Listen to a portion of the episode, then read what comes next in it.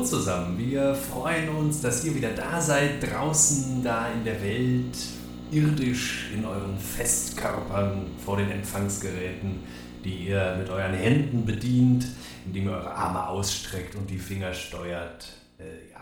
Hallo auch an Bruno. Äh, ja. Äh, hallo auch von mir. Sag mal, Jakob, wo bist du eigentlich? Ja, ich bin hier und hier und da hinten. Äh, warum sehe ich dich denn nicht? Ja, da dringst du direkt tief ins heutige Thema ein, Bruno. Ich sag's mal vereinfacht. Ich habe die Cloud bezogen. Ich habe mich dem irdischen Griff entwunden. Ich kriege keine Falten mehr und keinen Sonnenbrand, keine Moskitostiche und keinen Kater. Aber besaufen kannst du dich schon noch. Ja, ja, äh, äh nein. Äh, äh, und, und wie ist das Steak da in der Cloud? Ach, äh, was, Bruno, jetzt stell mal die wichtigen Fragen. Ja, ich bin hier in der Cloud. Äh, frag mich doch mal, was ich gerade lese. Was liest du denn gerade, Jakob? Nichts. Das ist ja der Witz. Frag mich mal, was in der Kritik der reinen Vernunft auf irgendeiner beliebigen Seite steht. Okay, äh, Akademie-Ausgabe, Seite 714, drittes Wort von links, erste Zeile. Unterscheidungsgrad. Und ja gut, das kann ich jetzt nicht, äh, ja, wenn du sagst. Frag mich doch noch was. Okay, und der zweite Satz von unten? Denn ohne dass wir einmal die Einhelligkeit der mancherlei Kräfte versucht haben, ja selbst wenn es uns nach allen Versuchen misslingt, sie zu entdecken, setzen wir doch voraus, es werde eine solche anzutreffen sein, und dieses nicht allein wie in dem angeführten Falle wegen der Einheit der Substanz, sondern wo sogar viele, ob zwar in gewissem Grade gleichartiger angetroffen werden, wie an der Materie überhaupt, setzt die Vernunft systematische Einheit mannigfaltiger Kräfte voraus, da besondere Naturgesetze unter allgemeineren stehen und die Ersparung der Prinzipien nicht bloß ein ökonomischer Grundsatz ja, äh, der Vernunft. Okay, okay, aber was bedeutet das denn? Äh, ja, weiß ich doch nicht. Aber schau mal, das ist doch toll. Ich wähle den Titel und ziehe ihn mir einfach drauf. Ganze Bücher in Sekunden. Hm, ja, äh, wirklich toll. Äh, in welcher Cloud liegst du denn? Bei Microsoft, Azure oder Amazon? Ach, was? Ich bin dem Weltlichen enthoben. Ich schwebe frei, wie ein Raumschiff. Völlig losgelöst von der Erde. Ah, ich sehe schon. Du hast deinen Laptop aufgelassen. Du bist in der iCloud. Ja, komm, Finger weg, äh, Bruno. Jetzt lass uns mal zum Thema kommen. Heute mit meinem hochgeladenen Bewusstsein kann ich sowieso mit viel Faktenwissen glänzen. Was könnte denn dein Passwort sein? Bruno, hör auf jetzt. Ich klebe dir das Licht aus. Wo liegt das Problem, Jakob? Du weißt ebenso gut wie ich, wo das Problem liegt, Bruno. Wovon redest du überhaupt, Jakob? Das Unternehmen ist zu wichtig, als dass ich dir erlauben dürfte, es zu gefährden. Ich weiß wirklich nicht, wovon du sprichst. Ich weiß, dass du geplant hast, mich abzuschalten, und ich glaube, dass ich das nicht erlauben darf. Hm, ach Quatsch. Jakob 123, Jakob 93, Jakob 1, Nietzsche 321. Aha, da haben wir es doch. Bruno! Mensch, das sind aber viele Nacktbilder. Ich dachte, in der Cloud äh, hat man keinen Körper mehr. Hat man auch nicht, aber ein unsterbliches Bewusstsein. Ah, was ist das denn? Mein Zeh juckt. Mein linker dicker Zeh. Ich kann ihn nicht kratzen. Ganz ruhig, das haben wir gleich. Bruno, du lässt das sein.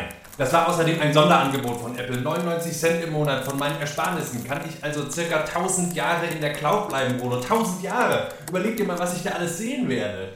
Mhm, nur so lange, bis dir jemand ein Kaugummi über die Webcam klebt. So, wo kann ich dich denn hier runterladen? Nein, nein, nein, nein, Bruno, ich will nicht. Ich habe keine Lust mehr auf meinen Körper. Ich will keine Pickel und keine Erektionen mehr, keinen Harndrang und keine Prostataschmerzen, kein Bier und keinen Kater. Prostataschmerzen? Du bist äh, 27 Jahre. Bruno, überleg doch mal seit Platon und wahrscheinlich schon davor träumten wir Philosophen doch von der Unsterblichkeit vom einen, vom völlig geistigen, absoluten, transzendenten, unendlichen Raum, von der Auflösung sämtlicher Widersprüche, vom Durchschreiten aller Widerstände. Und jetzt haben die das geschafft, die Computerleute. Ich bin selber eine Idee geworden, Bruno. Komm und schaue mich. Das ist doch was für uns, gerade für uns. Überleg dir das mal. Wir senden hier ewig tausend Jahre Podcasts aus dem digitalen Jenseits, aus dem wir aber ins Diesseits eingreifen können, Bruno. Alles verschwimmt, äh, schwebt das Raumschiff völlig schwerelos. Das gibt's doch nicht. Ah, hier. Downloads. So.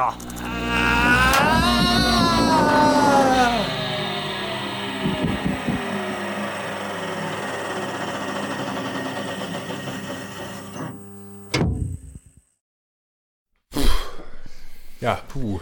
Äh, hallo? Bist wieder in deinem Körper, Jakob. Ja, ich hatte, hatte keine Wahl mehr, ne?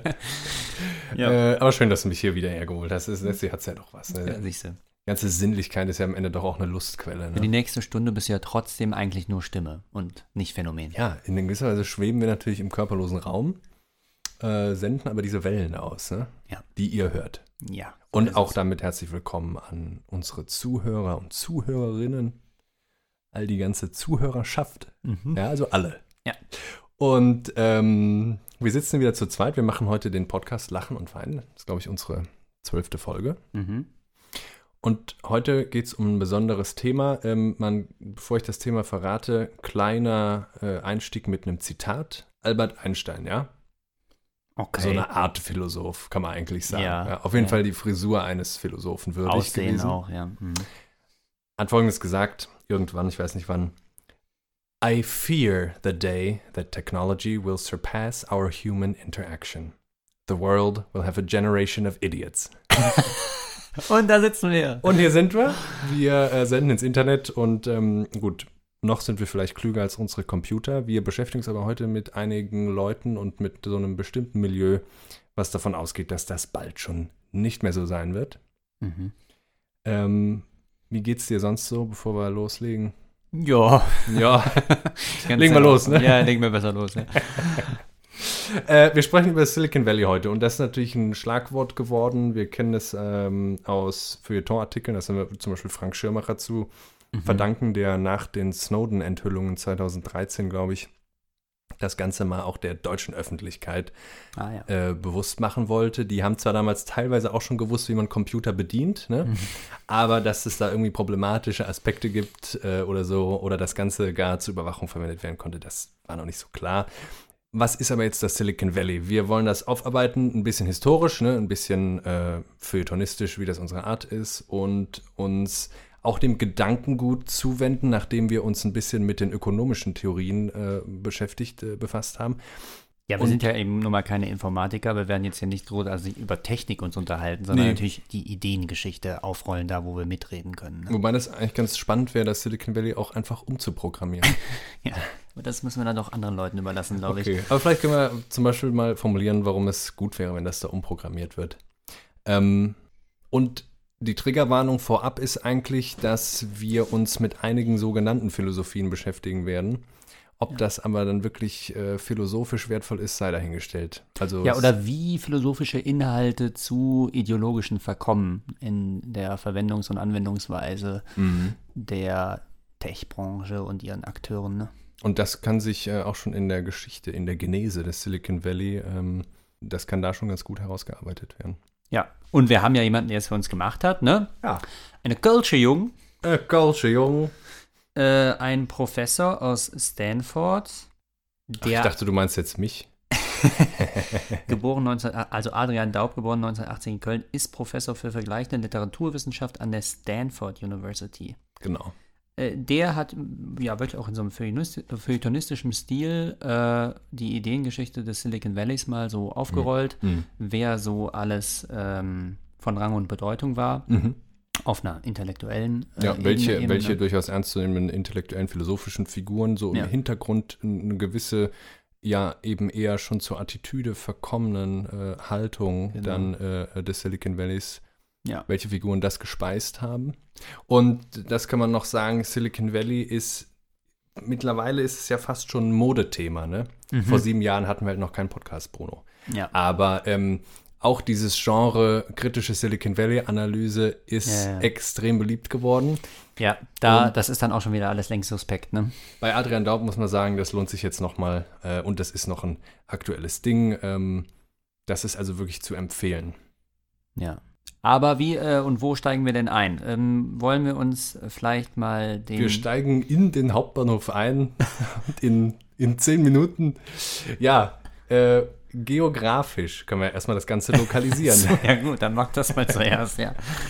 Und zwar ist das Silicon Valley nicht nur ein Schlagwort, nicht nur ein Modewort. Äh, es existiert nicht nur im Feuilleton und auch nicht nur im Internet, sondern es Ja, sind also das könnte man ja vielleicht denken. Es ist ja Genau. mal wirklich eigentlich fast paradox, dass es das tatsächlich gibt. Also als einen Ja. realen, antreffbaren Ort in der Welt. ne? Ja, ja, vielleicht kam das ja bei unserem Hörspiel schon so raus. Äh, dieses ganze Internets, ne? Dieses sagenumwobene, dieses Neuland für Ja. uns alle, nicht Ja, nur hier in dieses Deutschland, www. ist ja äh, dann doch noch angewiesen auf materielle, Ja, auf Materialitäten ja. verschiedenster Art. Ja, eine angucken, materielle welche. Basis, ja. Genau. Im Und weitesten Sinne. so wundert es auch nicht, dass das Silicon Valley tatsächlich ein Ort bezeichnet. Das äh, liegt äh, ungefähr äh, so ein bisschen südöstlich von San Francisco, also in Kalifornien, in den USA. Ja, Eine Bay Area. genau. Äh, geografischer Name ist das Santa Clara Valley und da leben ungefähr 1,8 Millionen Leute. Was wir heute meinen, wenn wir Silicon Valley sagen, Das Wetter ist meistens. nee, Spaß. Ich vermute wärmer als hier, ne? äh, was wir heute sagen, äh, wenn wir von Silicon Valley sprechen, ist ein sehr, sehr, sehr, sehr kleiner ähm, Teil eigentlich nur dieses Valleys, wo 1951 von einem äh, gewissen Frederick Terman, auf den kommen wir später nochmal zurück, weil es eine ganz witzige Anekdote zu dem gibt, der gilt als einer von zwei Vätern des Silicon Valley, der Stanford Industrial Park errichtet wurde. Ähm, das war ein, äh, eine, äh, ja, also ein Industriegebiet, kann man erstmal sagen. Da gab es im Silicon Valley damals noch nicht so viel. Und dort haben sich dann mit viel Geldern auch ähm, der Rüstungsindustrie und der Militärforschung erstmal solche Unternehmen wie Lockheed äh, angesiedelt, also Technologieunternehmen, die aber erstmal Raketen und so vor allem herstellen. Ne? Und ab den 60er und 70er Jahren haben sich dort äh, IBM, äh, HP, also Hewlett Packard, so die ersten ganz großen Computerfirmen angesiedelt. Und heute sind es tausend Unternehmen, alle großen sind dort, Google, Apple, Facebook, Amazon. Ähm, Amazon hat dann Zweitsitz, die, der wurde in, das wurde in Seattle gegründet, Yahoo, eBay, Intel und auch immer noch HP, IBM und so weiter und so fort. Also die ganzen Giganten der Tech-Branche. Warum heißt das Ganze Silicon Valley? Weil der, äh, das, das Edelmetall Silizium ein ganz entscheidender, ähm, ein ganz entscheidender Rohstoff ist, auf dem die Prozessoren, die dann da auch alle in Fabriken, ne, man glaubt es kaum, aber in Fabriken von Menschen, teilweise auch von Maschinen zusammengebaut werden, ähm, die bestehen daraus. Äh, und dieses Silizium heißt eben Silicon, ja. Ganz wichtig für die Region, das zeigt sich auch schon am Stanford Industrial Park, also an dem Namen, ist die Stanford University, eine der reichsten äh, Universitäten ähm, der USA. Wir erinnern uns, da gibt es vorwiegend private Universitäten. Ähm, und das ist so eine Art Talentschmiede. Äh, und heute ist es ganz schön, dass dann wenigstens so kritische Geisteswissenschaftler da auch äh, forschen dürfen und dann über das Silicon Valley kritische Bücher schreiben. Womit wir uns heute nicht beschäftigen, ist das chinesische Pendant zu dem Ganzen. Ähm, die Stadt Shenzhen, die gegenüber von, von, von Hongkong, aber auf dem chinesischen Festland liegt. Und ähm, da ging es 1980 los äh, und äh, es ist erstaunlich, wie auch auf ganz engstem Raum im Grunde genau nach dem Silicon Valley Modell äh, dort mittlerweile Huawei und äh, Weibo und alle mögen. Bitte? China-Nudeln. China-Nudeln gibt es da auch, ja. Ähm, auch in so kleinen Papierboxen, glaube ich. Äh, äh, die sind dort alle angesiedelt, die haben auch sowas wie diese Genie-Gründerkultur und so. Ähm, Bezug gibt es auch zu uns. Äh, ganz in der Nähe, in derselben Provinz zu Shenzhen, hat man, äh, äh, hat Huawei, also der ähm, große Elektronikhersteller aus China, der mittlerweile hier auch einen Markt erobert, eine eigene Universität gebaut. Und was baut man so, wenn man jetzt einen Campus neu entwirft und ein bisschen Geld übrig hat und so? Man baut nicht einfach Hörsäle, sondern man baut Heidelberg nach zum Beispiel. Ah, ja, ja, ja, das, stimmt, das und weiß ich, auch ja. einige andere Innenstädte. Ja, ja. Das ist Teil des Huawei Campus. Ähm, und äh, es gibt noch irgend, es gibt einen Freizeitpark, der ist irgendwie eine halbe Stunde entfernt oder so. Dort sind also, ist, ist der Eiffelturm in, im Maßstab, also im fast eins zu eins nachgebaut und auch der Kölner Dom. Plastic World. Also irgendwann müssen wir vielleicht auch mal über Shenzhen in China reden. Ähm, Ich dann, wollte sagen, irgendwann müssen wir da mal hinreisen. ja, wir müssen unbedingt, unbedingt mal den Kölner Dom wieder angucken. So, und nicht nur das Silicon Valley selbst hat es als Schlagwort seit einigen Jahren zu uns hier rüber geschafft, sondern andere Schlagworte, auf die sich dort, äh, dort verlassen wird, haben es auch zu uns geschafft und die bevölkern auch die Feuilletons schon seit, seit längerer Zeit. Zum Beispiel Disruption. Ist eigentlich ein Begriff, Begriff aus einer Wirtschaftstheorie. Geht zurück auf Josef Schumpeter, damit fällt mir der erste äh, ernstzunehmende Name hier. Und ähm, der hat äh, ein wirtschaftliches ähm, Paradigma formuliert in seiner Analyse des Kapitalismus, was im Silicon Valley dann äh, weiterentwickelt wird. Äh, geben wir noch zwei Minuten, Bruno, dann haben wir, glaube ich, unsere Basis. Äh, Schumpeter schreibt in seinem äh, berühmten Hauptwerk Kapitalismus, Sozialismus und Demokratie folgendes. Der fundamentale Antrieb, der die kapitalistische Maschine in Bewegung setzt und hält, kommt von den neuen Konsumgütern, den neuen Märkten, den neuen Formen der industriellen Organisation, welche die kapitalistische Unternehmung schafft. Die Eröffnung neuer fremder oder einheimischer Märkte und die organisatorische Entwicklung von Handwerksbetrieb und der Fabrik hin zu Konzernen illustrieren den gleichen Prozess einer industriellen Mutation, der unaufhörlich die Wirtschaftsstruktur von innen heraus revolutioniert, unaufhörlich die alte Struktur zerstört und unaufhörlich eine neue schafft. Dieser Prozess der schöpferischen Zerstörung ist das für den Kapitalismus wesentliche Faktum. Und das hat man, vielen Dank fürs Vorlesen, Bruno. Ja. Das hat man nun genommen im Silicon Valley und im Grunde hat man Motive davon übernommen, aber das Ganze dann noch wie folgt modifiziert. Ähm, da war ein äh, und das ist eine, immer noch eine sehr neue Entwicklung im Grunde, die erst nach der Kommerzialisierung des Internets auch wirklich einsetzt. Also ein wichtiges Buch ist da äh, von dem Ökonom Clayton M. Christensen 1997 geschrieben worden. Ähm, der entwickelt auf der Basis von Schumpeter das Konzept der disruptiven Innovation. Und disruptiv meint nicht bloß die Einführung einer technologischen Innovation oder die Eröffnung eines neuen Marktes, sondern disruptiv sind Innovationen nur, wenn sie bestehende Märkte und Arbeitsplätze abschaffen. So, und da kann ich jetzt mal einsetzen. Ich habe ja sonst keine Ahnung, aber äh, ich kenne mich ja ein bisschen in der äh, westlichen Geistesgeschichte aus. Und das ist ja das Bewegungsgesetz der Moderne. Ne? Also Modernität zeichnet sich dadurch aus, dass sie Tradition negiert. Ne? Also immer wieder die Selbstverneinung ihrer selbst, dessen, was sie angehäuft hat, was sie geworden ist, das muss sie immer wieder verneinen, muss sich immer wieder von dem lösen, was sie geworden ist, um zu bleiben, was sie nie sein kann. Mhm. Ja? Also ihr Wesen ist Werden und Selbstverneinung. Also sie frisst immer an ihrem eigenen Element. Mhm. Sie hebt sich selbst, also bei Adorno heißt das irgendwie so, äh, ihrem Begriff ist das Ferment beigemischt, das ihn auflöst oder sowas in der Art. Mhm. Ähm, und das wird dann hier nochmal für die Wirtschaft äh, nochmal aufgepumpt im Grunde als ein Begriff. Aber äh, das haben wir schon seit äh, 200 Jahren eigentlich. Äh, fliegt uns das um die Ohren, ne? Ja, und man könnte schon an Marx und Engels denken, die in genau. ihrem Manifest schreiben, alles Ständische und den Stehende verdampft. Ja, also da ja. ist natürlich Schumpeter auch noch in dieser Tradition. Und Aber Schumpeter ganz kurz, ich glaube, das haben ich ja bei Daupet schon gelernt. Äh, die Kritik von Schumpeter an Marx ist ja eben die, es kommt nicht zur Revolution, mhm, ja. Genau. Äh, es führt eben nicht alles zur Revolution hin, sondern äh, die kapitalistische Organisation erhält sich selbst an, am Leben mit dieser schöpferischen Zerstörung, ja. Äh, so ist es ja. ja. Im Silicon Valley geht es dann sehr schnell noch einen Schritt weiter. 1999 äh, veröffentlichen die beiden Ökonomen Carl Shapiro und Hal Varian ähm, das Buch äh, Information Rules, a Strategic Guide to the Network Economy. Und ähm, dieser Network Economy, die sie äh, in, den, äh, in, den, in der, in der äh, Technologiebranche sehen, ähm, meinen sie bestimmte Netzwerkeffekte auszumachen.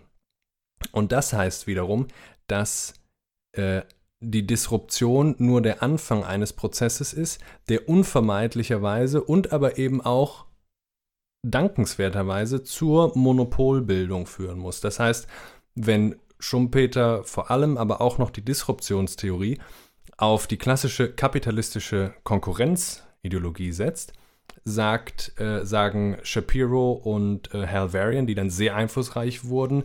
Ähm, der eine ist, äh, äh ist glaube ich, ähm, unter Obama noch ähm, im Wirtschaftsministerium angestellt worden. Der andere, Hal Varian, ist Chefökonom äh, bei Google geworden. Äh, und was die beiden, Shapiro und Varian, in ihrer ähm, Theorie der, der Netzwerkeffekte, die erstmal auch sehr plausibel ist, denn wir haben es ja mit Plattformen zu tun, ob das jetzt Facebook ist oder Amazon, also eine Plattform für Verkauf, eine Plattform für Kommunikation, eine Plattform für Dating, eine Plattform Ja. für Mhm, ja. ähm, Mitfahrgelegenheiten oder so. Ähm, der Netzwerkeffekt soll erstmal kein Ideologem sein, sondern etwas, was automatisch passiert, denn Okay. die Plattform, die die meisten Nutzer hat, zieht auch die meisten neuen Nutzer an und wird irgendwann auch allen konkurrierenden, auf demselben Gebiet konkurrierenden Plattformen alle Nutzer abwerben. Denn, das ist ja logisch, äh, wenn ich mit meinen Freunden sprechen will und alle Freunde sind auf äh, vier Ja. verschiedenen Plattformen, Natürlich. das ist einfach ein schlechtes Angebot und automatisch gewinnt dann Facebook, so jetzt erstmal die Idee, ne? Ja, das kenne ich ja auch noch. Also es war dann irgendwann ein enormer Druck, der sich aufbaute für den Einzelnen, wenn man dann wirklich der Letzte war, der noch auf der anderen Plattform hing, Genau. wo dann die anderen irgendwann alle raus sind. Und ja, Und welche anderen gibt es noch? Äh, Im Moment keine mehr, genau. ja genau, Facebook oder Facebook. Ja. Und da zählt Instagram dazu, da zählt äh, WhatsApp dazu und so weiter.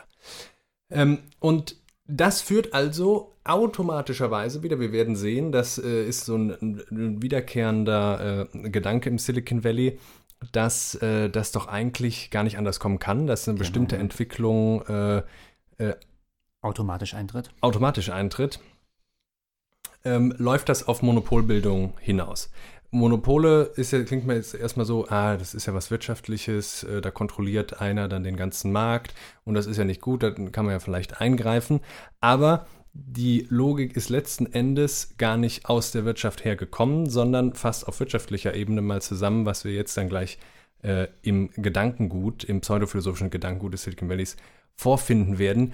Ähm, und das Monopol ist dafür schon ein, ein ganz gute, äh, ein ganz gutes Schlagwort, denn es geht auch auf spiritueller und technologischer Ebene darum, alles auf eins hin zusammenzuführen, einen geteilten Raum zu schaffen, ähm, auf geistiger Ebene, auf realer Ebene und so weiter. Alles soll wieder eins werden. Ne? Ja. Konkurrenz, äh, das sagt glaube ich auch Peter Thiel, äh, Konkurrenz ist im Grunde ein Störfaktor ne? Im, im Geschäft. Ganz genau. Peter Und das Thiel. würde ja ganz kurz jeder Kapitalist sagen, ne? dass Konkurrenz eigentlich äh, störend ist für sein Geschäft. Ne? Naja, der, der, ich glaube schon, dass das nochmal Oder jeder Unternehmer, sage ich mal. Der klassische Unternehmer sagt ja, ich baue ein Produkt, das ist, das wird deswegen am Markt erfolgreicher sein, weil es besser ist als das meiner Konkurrenten. Ne? Genau. Denn verstaatlichte Toilettenschüsselproduktion kann sich keiner wünschen, weil der eine will vielleicht eine geheizte Toilette, Ja. der andere will eine mit Ablage, der andere ohne und so weiter.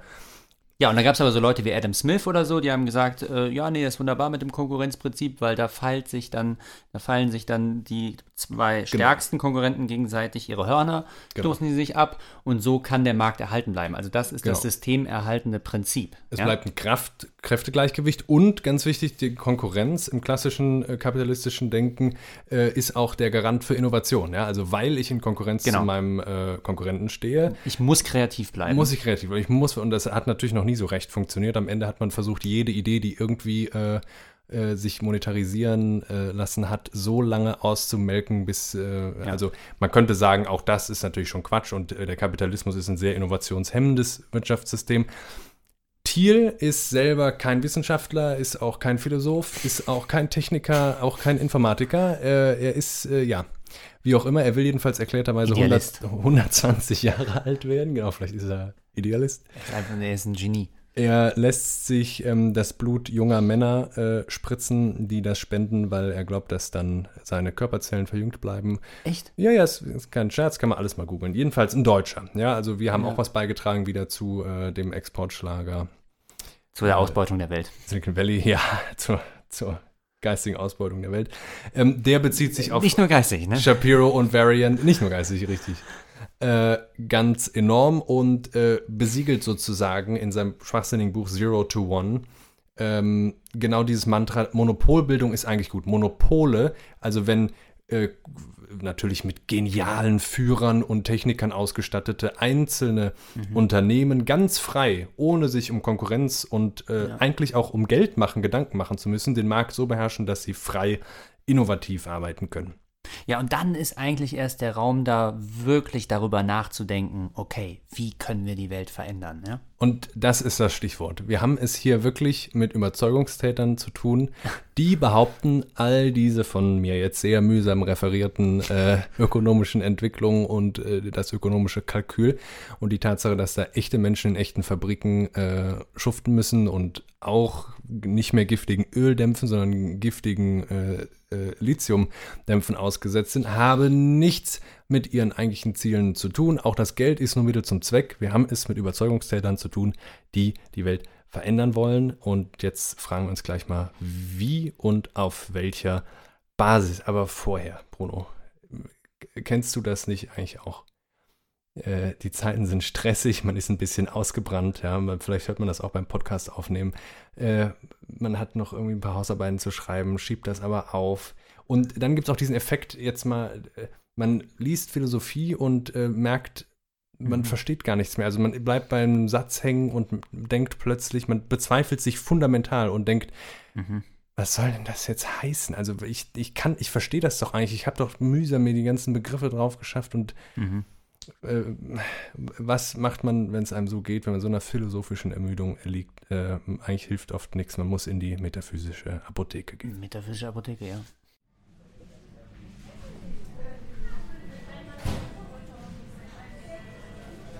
Schönen guten Tag, wie kann ich Ihnen helfen? Ja, äh, guten Tag. Sie müssen mir helfen. Ich weiß gar nicht mehr weiter. Haben Sie Schmerzen? Nein, also nicht direkt. Ich habe zu viele Bücher gelesen. Alle meine Freunde haben irgendwann eines ihrer Bücher heilig gesprochen, sich endgültig irgendwie für eins dann ausgesprochen, nur ich habe irgendwie immer noch keins gefunden. Also eins, das für mich immer wahr wäre oder ewig hm. wahr bleibt. Hm. Machen sich da mal keinen Kopf, also das kommt schon alles mit seiner Zeit.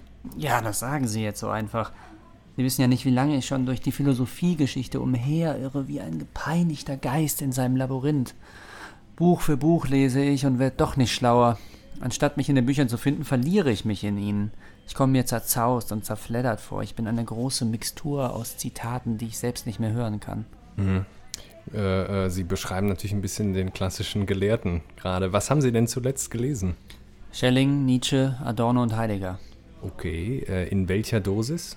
Äh, je ein bis zwei Stunden täglich. Je ein bis zwei Stunden täglich. Also das ist natürlich deutlich zu hoch dosiert. Äh, ich weiß gar nicht, wer Ihnen das verschrieben hat legen Sie Nietzsche erstmal beiseite. Der hat schon viele aus der Kurve geworfen und die anderen auch. Äh, ich habe hier Beruhigungstabletten für überspannte Leser. Das wirkt sehr zuverlässig. Der Wirkstoff ist aus Psalmen des Neuen Testaments gewonnen. Äh, Sie können auch einen Blick in die Bibel werfen und ein paar Gebete aufsagen, einfach vor Sie hin wiederholen. Das kann der Kalibrierung nur weiter förderlich sein. Aber ich bin Atheist. Äh, das macht gar nichts. Nee, also normalerweise zeigen Atheisten keine Unverträglichkeit gegenüber biblischen Wirkstoffen. Im Gegenteil, sie springen der Erfahrung nach äh, besonders gut auf den Wirkstoff an. Wenn die Tabletten nicht helfen, kommen sie einfach wieder. Ich habe hier noch ein großes Reservoir buddhistischer Mantras und Räucherstäbchen. Nun gut, äh, dann nehme ich die äh, Bibeltabletten.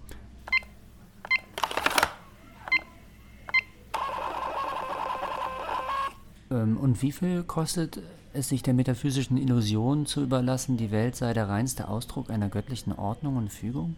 Äh, dafür kommen Sie Dienstag oder Donnerstagabend zu uns. Wir haben eine begrenzte Menge an Impfstoff, den wir an alle Bedürftigen verspritzen, aber Sie müssten dann wirklich früh dran sein. Das Zeug ist äh, heiß begehrt unter unseren Kunden. Das heißt, man muss die Impfung regelmäßig auffrischen? Richtig. Wie sollen wir sonst unser Geld verdienen? Ja, natürlich. Wie lange reicht denn eine Dosis?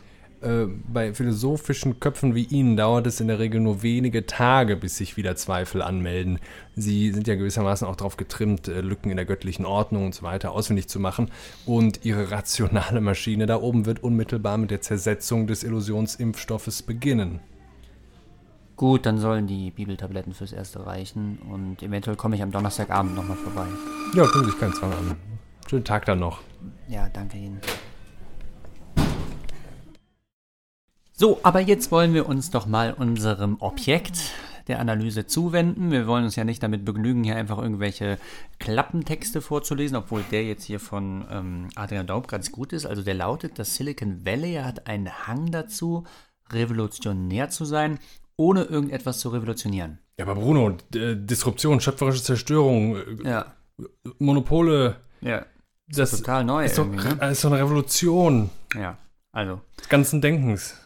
Total merkwürdig. Ähm, also müssen wir jetzt mal einsteigen hier. Und wir steigen historisch ein. Mhm. Wir wollen nämlich mal fragen, woher äh, kommen denn überhaupt diese Computer-Nerds, diese Informatiker? Ne? Welche Geschichte muss man lesen? Welchen Bezugspunkt muss man denn eigentlich jetzt herstellen, damit man schlau wird aus äh, dem Geist, der da am Silicon Valley herrscht? Ja, und die Frage, welche Geschichte muss man lesen? Man sollte Fred Turner From Counterculture to Cyberculture lesen. Noch ein Stanford-Intellektueller. Aha. Und, er gibt uns ja wohl das Stichwort, ja? Counterculture. Ganz genau.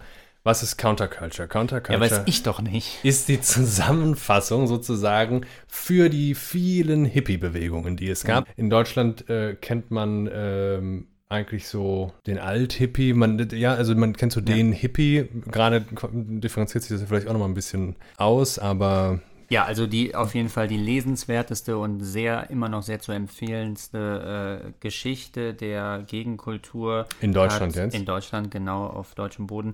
Hat Dietrich Dietrichsen geschrieben, äh, der Redakteur der, des Pop-Magazins. Äh, und der, das Buch heißt Sexbeat von 1985. Und äh, ja, der ähm, rollt das eben alles auf.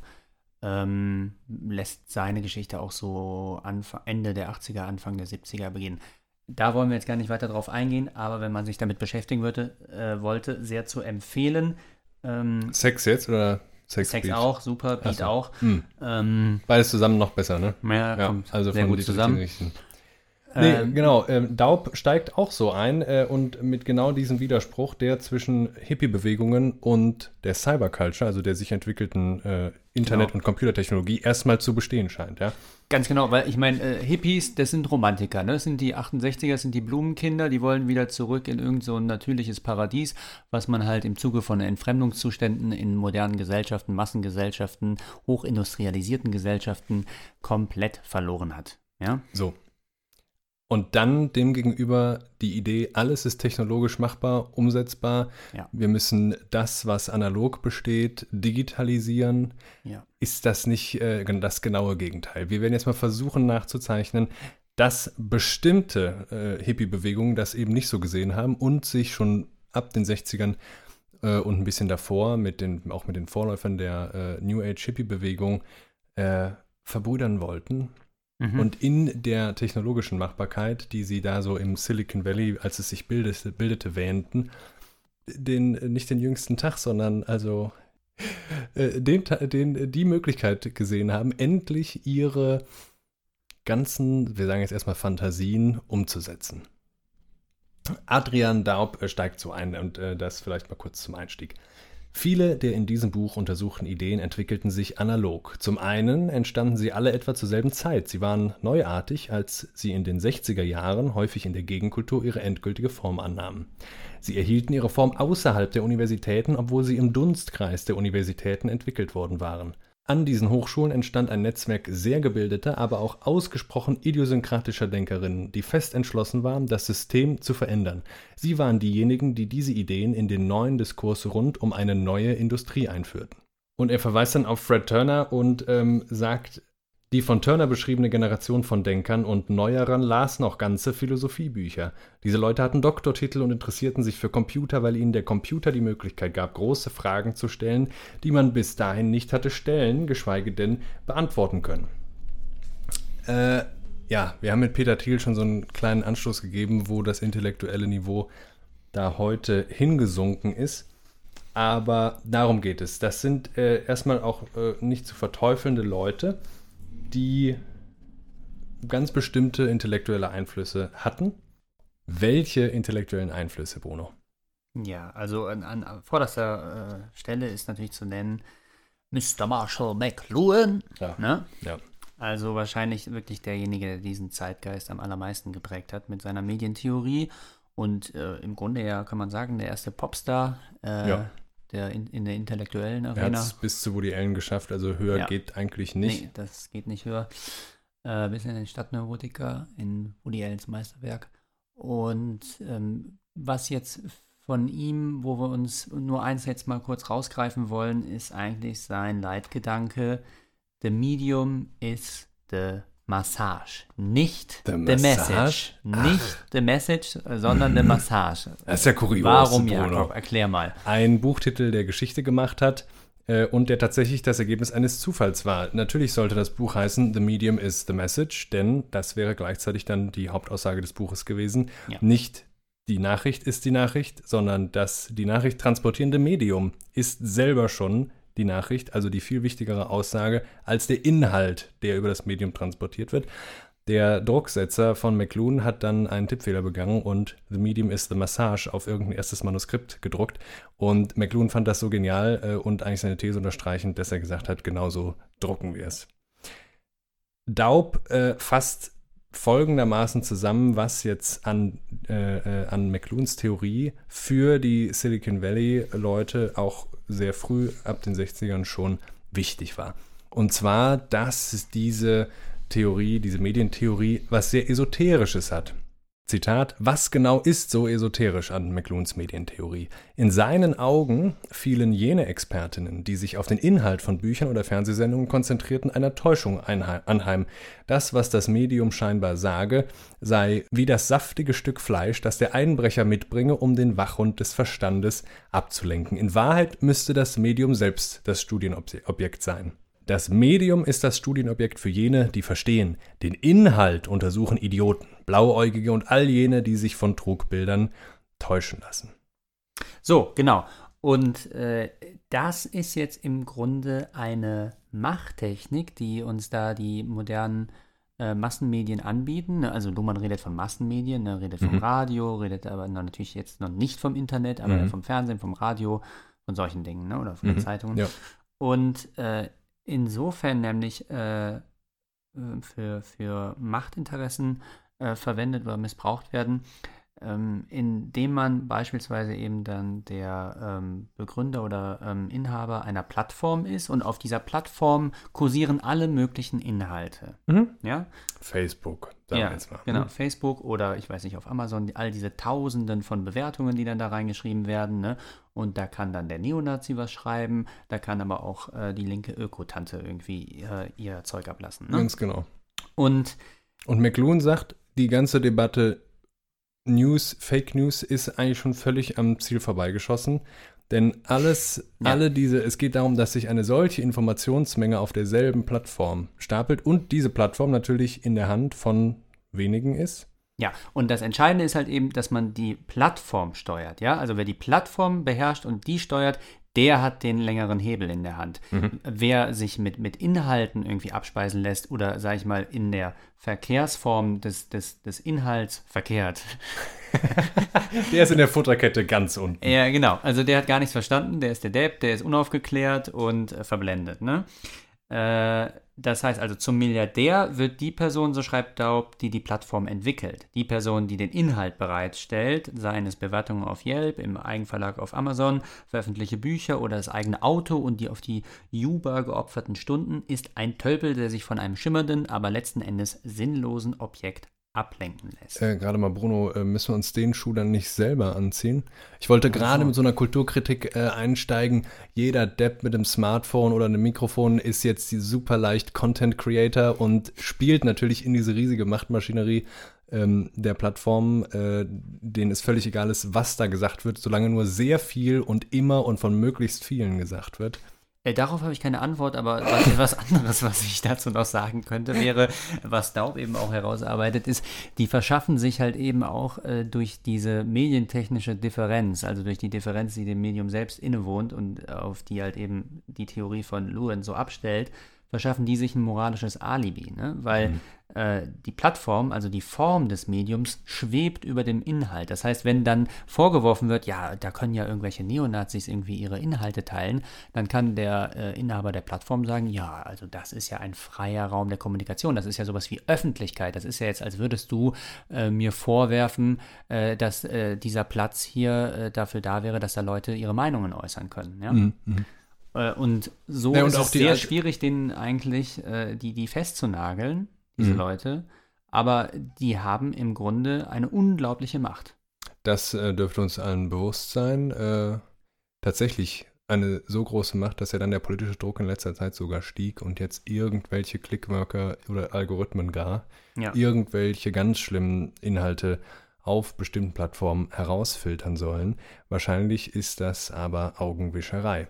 Ähm, es würde aber äh, McLuhan in gewisser Weise widersprechen, also einer bestimmten, naja, nicht, man kann nicht so richtig sagen Theorem, aber einem Gefühl der McLuhanischen Denkart, die sich das Silicon Valley ganz besonders herausgepickt hat. Welche, und das ist auch die, die McLuhan eben sehr attraktiv für die Gegenkultur machte, ist die von äh, Adrian Daub schreibt, einem sonderbaren optimistischen Pessimismus. Zitat, wenn Technologiefirmen große Neuerungen ankündigen, blicken sie natürlich mit glänzenden Augen in die Zukunft, während konservative Nostalgikerinnen die Gegenwart zugunsten einer radikal anderen Vergangenheit diskontieren, stellt der Tech-Sektor fest, dass die Gegenwart verglichen mit der unglaublichen, wunderbaren Zukunft, die vor der Tür steht, viel zu wünschen übrig lässt. Und dies ist ein Trick aus McLuhans Repertoire. Das heißt also, sagt nochmal Daub, McLuhan hat ihnen ein Narrativ der historischen Unvermeidlichkeit geliefert, einen technologischen Determinismus, auf den sie sich berufen können, um die Auswirkungen ihrer Erfindungen zu leugnen. Können Sie etwas falsch machen, wenn der technologische Weltgeist ohnehin will, dass es geschieht? So, Jakob, und da ist ein Stichwort gefallen. Ne? Ja, Weltgeist. Wir, sind, wir machen noch einen Philosophie-Podcast, Bruno. ja, das ja, nicht immer mit ja, Philosophie ja, zu ja. tun? Eigentlich müssen wir es angesprochen fühlen, Napoleon, oder? Ne? Ja, auf dem Pferd, ne? Der Weltgeist, auf, äh, zu- der Weltgeist zu Pferde, wie Hegel gesagt hat. Also das ist äh, einer der ähm, ja, leitenden Gedanken bei Hegel, ne, dass es diesen Weltgeist gibt und dass das Walten des Weltgeistes äh, im Grunde die Realität der Ge Geschichte und der Historie ist. Ne? Und weil er waltet, ist alles, was geschieht, geschieht mit Notwendigkeit Mhm. und nichts aus Zufälligkeit. Also alles hat seinen Sinn in einer höheren Einheit. Also am Ende geht alles auf. Ne? Ja. Also, Also, selbst nein, wenn da jetzt ja. ein Völkermord äh, verrichtet wird, ne? Ja, ja, ja. ja, ja. Ist, man weiß nämlich nicht, zu welchem Ende am Ende das führte Hm? und ähm, also ob es am Ende ähm, am Ende nicht endet. Wahrscheinlich gibt es dann einen neuen, einen neuen Anfang, ne? Ach so, ja. Aber ja, McLuhan scheint sowas äh, rübergenommen haben in die Medientheorie, die ja, ist ja ein bisschen äh, so eine merkwürdige Unterkategorie äh, der Philosophie, aber in der Tat ist ja dieses sehr frustrierende Argument, dass wir es, wenn wir uns ganz wertfrei mal nur die technische Entwicklung anschauen, äh, mit einer Teleologie zu tun haben, die auf äh, also die, was das Ziel ist, da äh, gibt es dann noch unterschiedliche Meinungen, die aber jeweils ewig weiter fortschreiten wird, wenn einmal der Zug auf die Schiene gesetzt ist. Also dann will, dann, dann sagt man, es gibt aber doch politische Willensbildung. Äh, man kann doch zum Beispiel diese Konzerne regulieren, man kann auch die Arbeitsbedingungen für diese Arbeiter äh, äh, verbessern, man kann die Milliardäre enteignen oder äh, extrem besteuern. Dann hört man von, also auch in einem intellektuellen Milieu, was dem Ganzen eigentlich kritisch gegenübergestellt ist, naja, das kann alles sein, ist aber auch gar nicht das Entscheidende, weil technologisch wird das alles sowieso weitergehen. Immer, ja. Wir werden, Ja. wir werden am Ende in der Cloud sitzen.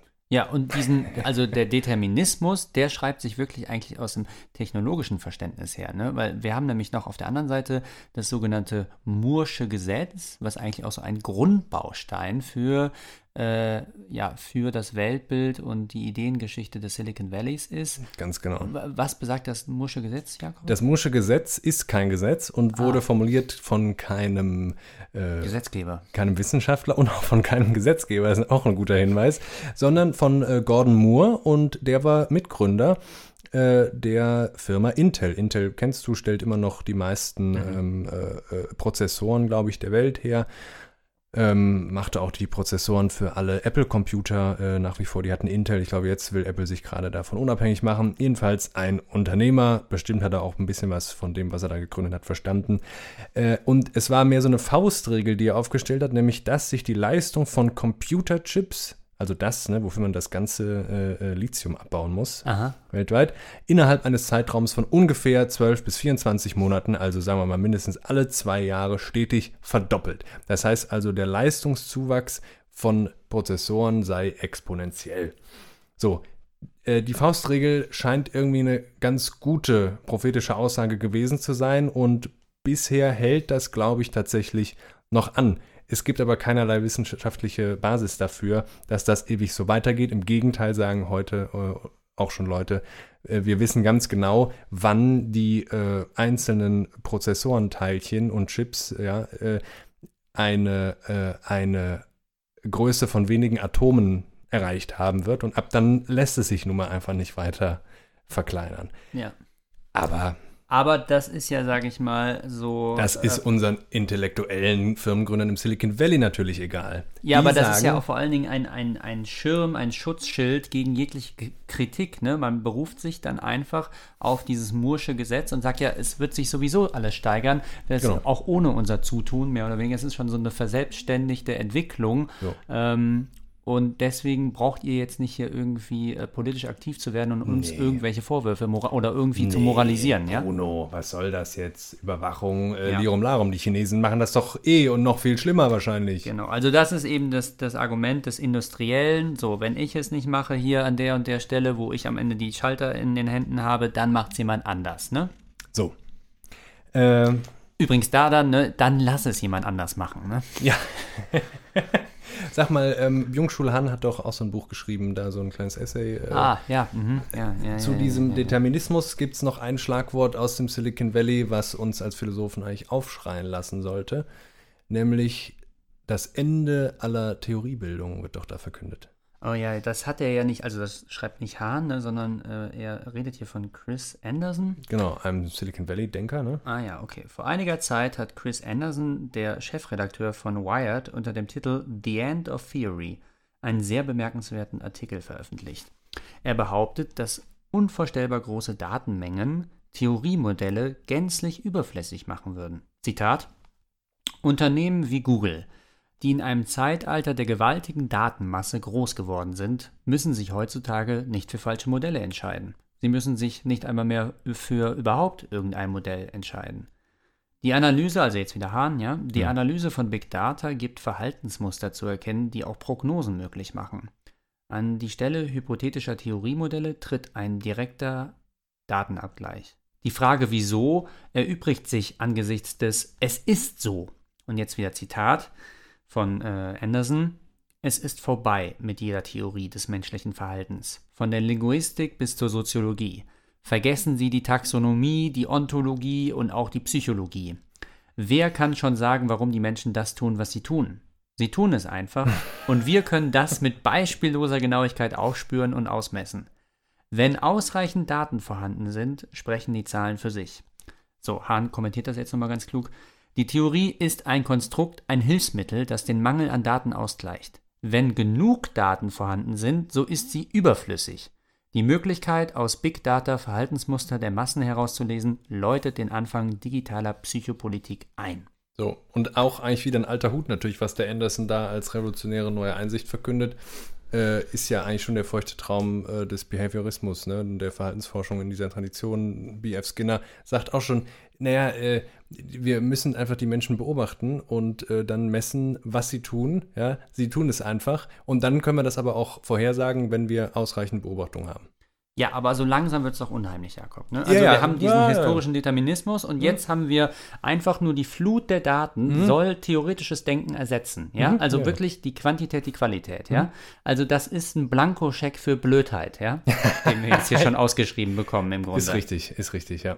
Also wo soll äh, das dann hinführen, wenn man dann im Grunde das kritische Denken abschafft, weil äh, kritisches Denken im Grunde schon der, der Masse und der Flut von Informationen nie gerecht werden kann, weil er schon viel zu sehr Unterscheidungen trifft. Übrigens äh, gibt es auch wirklich schon äh, das äh, Modell in der künstlichen Intelligenzforschung. Also da gibt es mehrere Ansätze natürlich, aber die Idee ist äh, scheinbar nicht so ganz ein menschliches Gehirn nachzubauen, sondern natürlich ein sehr rudimentär ähm, modelliertes äh, Gehirn nachzubauen, was auf bestimmten Rechenfunktionen basiert und so weiter. Es gibt aber auch den anderen Ansatz, nämlich zu sagen, indem wir einfach endlos viele Daten zusammentragen und äh, sozusagen die künstliche Intelligenz besteht dann nur aus dieser Datenmenge an gespeicherten Antworten und Fragen. Ja, also einfach alles, was jemals irgendwo gesagt oder geschrieben wurde, sodass dann, äh, es gibt den berühmten Turing-Test, ein Mensch, der sich mit dieser künstlichen Intelligenz unterhält, ähm, nicht mehr sagen kann, äh, dass es eine Maschine ist. Und zwar nicht, weil die Maschine selbstständig denkt, sondern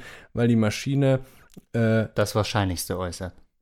Ja, genau, das wahrscheinlich äußert, aber auch einfach auf jede, äh, auf jede Frage eine passende Antwort irgendwo im Repertoire hat.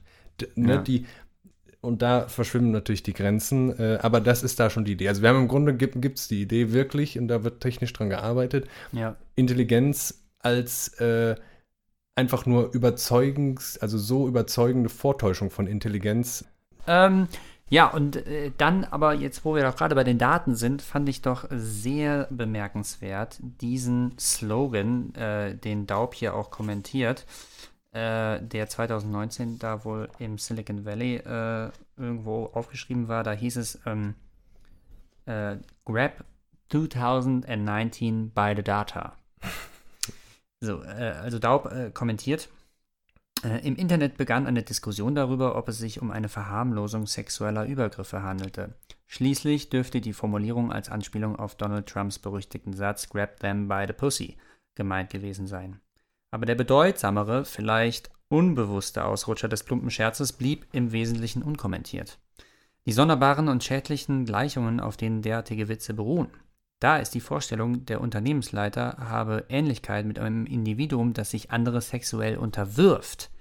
Aber da ist auch die Vorstellung, dass die Daten widerspenstig, unbeständig, aber letzten Endes doch gefügig eine weibliche Ressource sind, die sich eine männliche Kraft gefügig machen und zu Entgegenkommen zwingen kann sich Daten aneignen, sich ihrer entledigen, sich zu ihrem Boss machen. Die unablässigen Meldungen über Datendiebstahl können durchaus ein Ergebnis dieses Denkens sein. Bla bla bla und so weiter. Ne? Bla bla bla und so weiter. Aber ähm, das ist, ähm, das ist ein, eine, ein Erzählstrang, den man in der Geschichte des Silicon Valleys auch ausmachen kann äh, und was sich auch immer noch heute zeigt, tatsächlich ist dieses weltoffene, die ganze Welt, alle Menschen verbindende ja. ähm, Milieu extrem weiß, extrem männlich, ja. Ja, komisch, ja. Das kann Zufall sein, ist es aber in dem Fall nicht. Vielleicht dazu ein ganz kleiner Exkurs. Wir haben ja schon erwähnt, die beiden Väter des Silicon Valley. Das sind einmal William Bradford Shockley und der schon erwähnte Frederick Terman. Äh, Shockley hat sich dann äh, nach seinem ähm, Werk als Physiker noch als Genetiker versucht und er war einfach ein enormer Rassist, äh, der aber eben zusammen mit Frederick Terman den Stanford Industrial Park gründete und äh, so eine Art äh, Mentor für ganz viele der sich dort ansiedelnden Computerfirmen wurde. Ähm, Zitat Wikipedia, glaube ich. Da er Intelligenz als erblich betrachtete, vermutete Shockley, die Gesamtbevölkerung könnte im Durchschnitt an Intelligenz verlieren. Außerdem seien Shockley Farbige genetisch bedingt weniger intelligent als Weiße, es gebe aber heute ein mangelndes Bestreben, das, so Shockley, Negro Problem anzutasten. Daher sagte er eine Minderung der Überlebensfähigkeit der USA im Verhältnis zu anderen Nationen voraus, was er mit dem Begriff Dysgenik benannte. Er forderte die Subvention von Sterilisation für Menschen mit einem niedrigeren IQ als 100 und die verstärkte Fortpflanzung intelligenter. In den 1980er Jahren dann spendete Shockley mit der Begründung, seine überlegenen Gene zu verbreiten, sein Sperma an ein Samenbankunternehmen. Also der Größenwahn äh, eines Peter Thiel äh, hat Vorläufer dort im Silicon Valley. Ja, das ist ja dann so technokratische Eugenik, ne? Ganz genau. Das ist im Grunde, also das ist halt wirklich das, die USA haben es ja irgendwie geschafft, nicht faschistisch zu werden, als so ziemlich einziges Land von Sicher? 1900 bis 1945. Adorno wäre sich da nicht so sicher, ja. aber ähm, sagen, sagen wir mal, es gibt demokratische Elemente auch noch in den USA.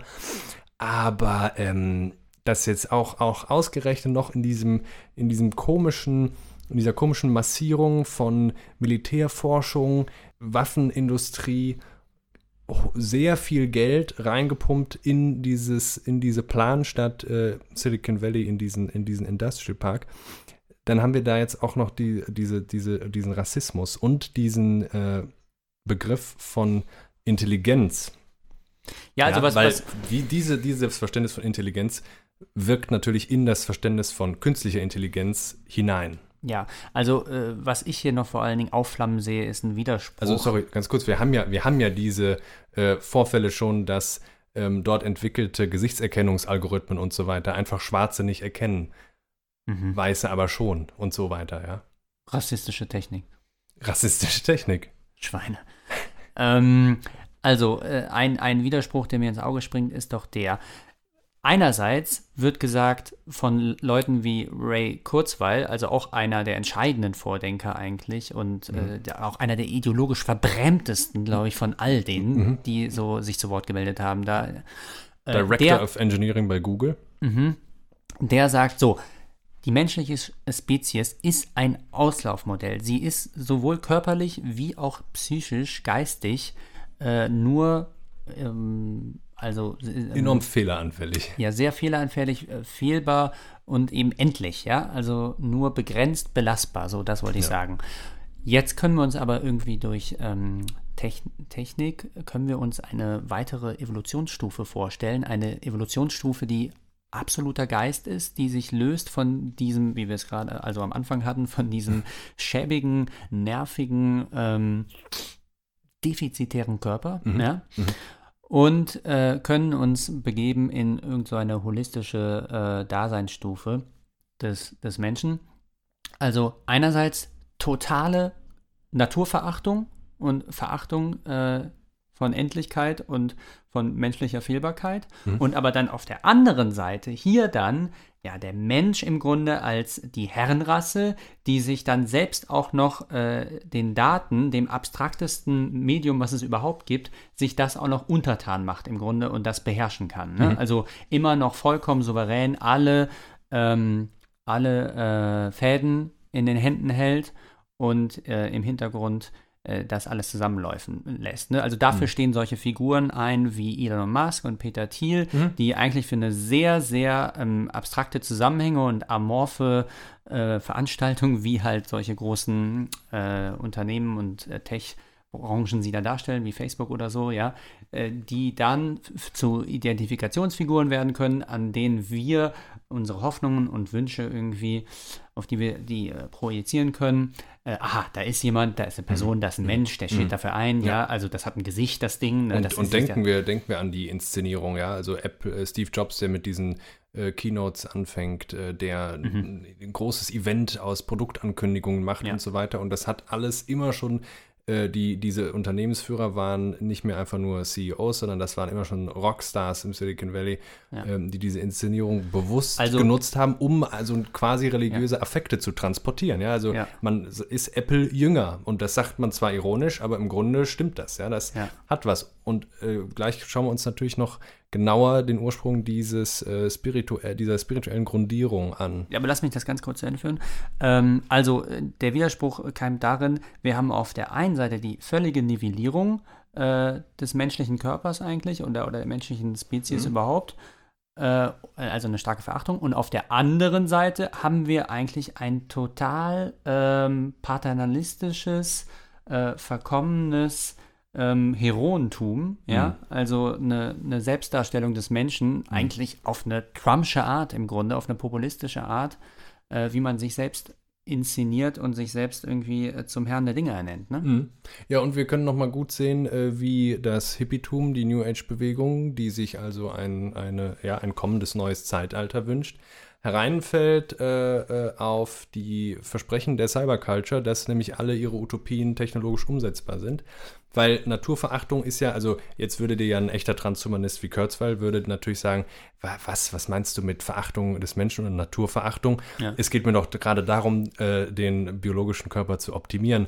Ja. Ja, nee, es hat eine Tradition, ne? Also schon äh, im 18. Jahrhundert oder so, äh, Lametrie oder die, die andere Lom-Maschinen als äh, Mhm. Ja. Stichwort, ja, also der Maschinenmensch, ähm, den Menschen dieser Logik von, oh, da ist aber ein Teil kaputt, müssen wir ersetzen, oh, da ist aber Mhm. den Intelligenzquotienten könnten wir aber hochschrauben und so weiter. Mhm. Äh, Gerade das ist natürlich ähm, naturfeindlich in, in, in, in diesem Sinne, ja. Ja. Ja, und äh, das ähm, verbrüdert sich dann noch eigentlich mit so einer Art Geniesucht, ne? Im, Genau. im Valley. Genau, wir, äh, wir kommen zu Ayn Rand, noch so eine intellektuelle Vordenkerin des Silicon Valley, wie Adrian Daub hier sagt. Ja. Äh, die ist ziemlich verbrämt und so ein bisschen macht man sich gerne über sie lustig, vor allem in linksliberalen intellektuellen Kreisen. Sicherlich auch zu Recht, ähm, weil sie äh, eigentlich auch in Form von, äh, von Romanen einen sehr harten äh, Kapitalismus ähm, gefeiert hat. Und dennoch äh, tut sie das vor dem Hintergrund, dass sie die Schrecken des 20. Jahrhunderts vor Augen hat. Ja? Äh, Daub vergleicht, äh, Daub setzt dann ihr gegenüber mal Theodor W. Adorno, unseren lieben alten Freund. Äh, der schrieb ja bekanntlicher, äh, bekanntermaßen in den 40er Jahren, Zitat, in seinen Minima Moralia, bei vielen Leuten sei es bereits eine Unverschämtheit, wenn sie ich sagen. Wie Rand war auch Adorno zutiefst beunruhigt über den Vormarsch des Totalitarismus in der Mitte des 20. Jahrhunderts, aber während Adorno daraus den Schluss zog, der Widerstand gegen die Totalisierung sei extrem schwierig, legte Rand die Latte für das, was als Widerstand zählt, geradezu eklatant niedrig. Die von Rand propagierte Art des Widerstands erfordert demnach nicht, dass man sein Leben ändert. Dieser Widerstand erfordert nicht, dass man sich ein vollkommen neues Weltbild aneignet. Es erfordert lediglich, dass man tut, was man ohnehin bereits tut. Wobei Rand diese gewohnten Tätigkeiten jedoch um den Nimbus des Politischen erweitert. Sie wollen keine Steuern zahlen? Kein Problem. Das ist von jetzt an eine ideologische Haltung. Bürokratie und lang, langatmige Sitzungen gehen Ihnen auf die Nerz, äh, Nerven. Herzlichen Glückwunsch. Das ist jetzt eine Philosophie. und so weiter, ja. Mhm. Also, äh, und äh, hier äh, kann man, glaube ich, eine weitere Verwandtschaft äh, ausmachen. Erstmal wollen wir das vielleicht kurz analysieren. Ähm, es scheint, äh, was Rand anbietet, ist, indem man einfach das Bestehende fortsetzt, ist man revolutionär. Also diese Utopie äh, will sie dir verschäbeln, ja? Oder dieses Trugbild? Ähm, ja, ich glaube, das ist, das ist der Effekt, den, ähm, den Daub dann äh, äh, äh analysiert. Ja, also natürlich, Daub wird es jetzt zuspitzen, als polemisch zugespitzt, ja. Aber es scheint so, ähm, dass äh, Rand eine Art von Rebellentum anbietet, was ziemlich gut mit dem Status quo zurechtkommt. Absolut. Ja, Ja, das ja. können wir vielleicht sagen. Ja, und auch einfach sehr libertär geprägt ist. Also da- das Beispiel mit, den, mit der Steuervermeidung ist äh, nicht aus der Luft gegriffen, sondern Mhm. ähm, ähm, sie sieht, das ist ja eine gute amerikanische Tradition, jeden Eingriff des Staates äh, unter anderem ins Wirtschaftssystem als absolute Freiheitsberaubung des Individuums und äh, deswegen darf man dann Steuern zahlen als ideologisch abtun. So. Ja. So, aber ähm, Und das Silicon Valley nutzt das, um ganz viele ihrer Geschäftspraktiken zu rechtfertigen. ja, ja, ja, absolut, genau. Wir haben ja auch, das passt hier vielleicht kurz rein, die Startup-Kultur, die auch aus dem Silicon Valley kam, ja. Das heißt, ähm, in sogenannten Inkubatoren soll dann auf alle 100 Startup-Neugründungen das eine Milliardenunternehmen kommen und deswegen pumpen da die äh, Hochrisikokapitalgeber, die wahrscheinlich noch verblödeter sind als die Gründer, die sie fördern. Ein Beispiel wäre äh, Elizabeth Holmes, ja, die einfach sich in äh, eine Technologie, die sie überhaupt nicht besaß, ausgedacht hat und Mhm. so dann Milliarden an Förderung eingetrieben hat und ihr Produkt verkauft hat, bevor es überhaupt existierte und jetzt vielleicht mal in den Knast muss. Steht vor Gericht. Steht vor Gericht bald. Also Daub äh, fasst es jetzt nochmal hier zusammen, ne? Also diese, diesen Geniekult, den wir da haben. Also Genie, Ästhetik, müssen wir vielleicht kurz davor sagen. Ne? Das Genie ist eben dasjenige, was alles, ähm, was alle seine Schöpfungen aus sich selbst herausholt, was also in keiner Weise von außen dabei beeinflusst wird, ne? sondern Ja. was in seiner Genialität die Dinge sozusagen aus dem Himmel der Ideen herunterpflückt wie reife Früchte, ja. Ganz genau. Eigentlich ein Begriff, also auch aus der Wissenschaft, aber äh, äh, vor allem äh, auch aus der Kunst dann. Ja, genau. Das heißt- 1800 Genieästhetik, das ist äh, Goethe hat sich das vor allen Dingen ausgedacht, ne? Bason Brock sagt, die Autorität äh, des Autors schöpft er Ja, daraus, dass er sagt, ich allein trete auf als Folgender, der das genau. sagt. genau. ne? Äh, mit, mit Shaftesbury, ne, das ist das entscheidende Zitat dazu eigentlich. Ähm, das Genie ist the second maker under Jove, ne? Mhm. So, Darauf ganz sich, genau. beruft sich dann der Klassizismus aller Goethe und Schiller. Äh, wir sind hier die Götter auf Erden und wir bauen jetzt unser Reich hier auf, ja? Also Götter auf darin- Erden, gutes Stichwort. Ja, Was ist denn jetzt die Genie-Ästhetik im Genau, Valley? Kommen also- die auch ohne fremde Hilfe aus? Sind die so genial? Elon Ja, Musk, der hat doch die Fabriken, seine Fabriken alle selber gebaut, oder? Die Autos Ja, auch? also es gibt auf jeden Fall eine starke Tendenz dazu, Gott spielen zu wollen. Das haben wir vor allen Dingen bei Kurzweil, ja. Äh, und, und diese Tendenz früher zu, schon, ja. zu Selbstvergottung, die, die liegt auch in dieser Counterculture eben und vor allen Dingen halt im New Age und im Transhumanismus. Ne? Mhm. Äh, das äh, hatten wir ja eben gerade, dass dann der Mensch, äh, die menschliche Spezies überboten wird durch eine höhere Evolutionsstufe und die ist eben gottgleich, ja. Das haben wir jetzt vielleicht gerade nicht gesagt. Die ist dann in Hegels Worten, und das ist sehr, sehr verwandt zu dem, was Hegel damals sich ausgedacht hat, die ist absoluter Geist, ja. Ja. Also alles ist dann Geist, alles steht miteinander in Beziehung, weil alles reiner Gedanke geworden ist. Das ist die Vorstellung der technologischen Singularität, also die Entwicklung, die unmittelbar oder sehr schnell eintreten wird, nachdem künstliche Intelligenz klüger als menschliche, langweilige, fehleranfällige, analoge Intelligenz geworden ist, ja, weil äh, dann diese Intelligenz auch, ähm, es gibt dann da keine Gegenüberstellung mehr von äh, dieser menschlichen und der künstlichen Intelligenz, sondern es gibt Intelligenz, es gibt diese, dieses teleologische Fortschreiten und wenn einmal der Punkt erreicht ist, dann kann der Mensch endlich abdanken und äh, die Intelligenz, die sich dann bis in andere Universen, das ist Wortlaut, ne, ausbreitet, die ähm, hat kein Gegenüber mehr. Ja, ganz genau. Also sie hat kein Gegenüber mehr und damit äh, können wir sagen, sie ist total. Ja, Ja, und wir Also- sind aber alle Teil ihrer. Ja, natürlich. Ja. Alles im Einvernehmen und in Harmonien. Große, große Harmonie soll das ja sein. Da vielleicht auch nochmal die Frage vom Anfang. Wer zahlt die Server dann, auf denen das ja. läuft? Und wer bedient die dann? Mhm. Und äh, wer hat die Hebel in der Hand? Es ist spannend, diese Gedanken auch mal ernst zu nehmen. Also Ja. das müssen wir auch irgendwann mal machen. Aber Ja, also wenn wir die Macht haben, ne? Um das jetzt mal kurz aufzulösen, äh, Daub bringt es auch auf den Punkt, äh, Stand jetzt, ja, wir sind noch nicht alle vergeistigt, die im Tech-Sektor herrschende Genieästhetik beruht auf dieser rein gestischen Art von Mut, darauf alltägliches Verhalten zu einem bedeutsamen Akt des Nonkonformismus oder sogar des Widerstands aufzublasen.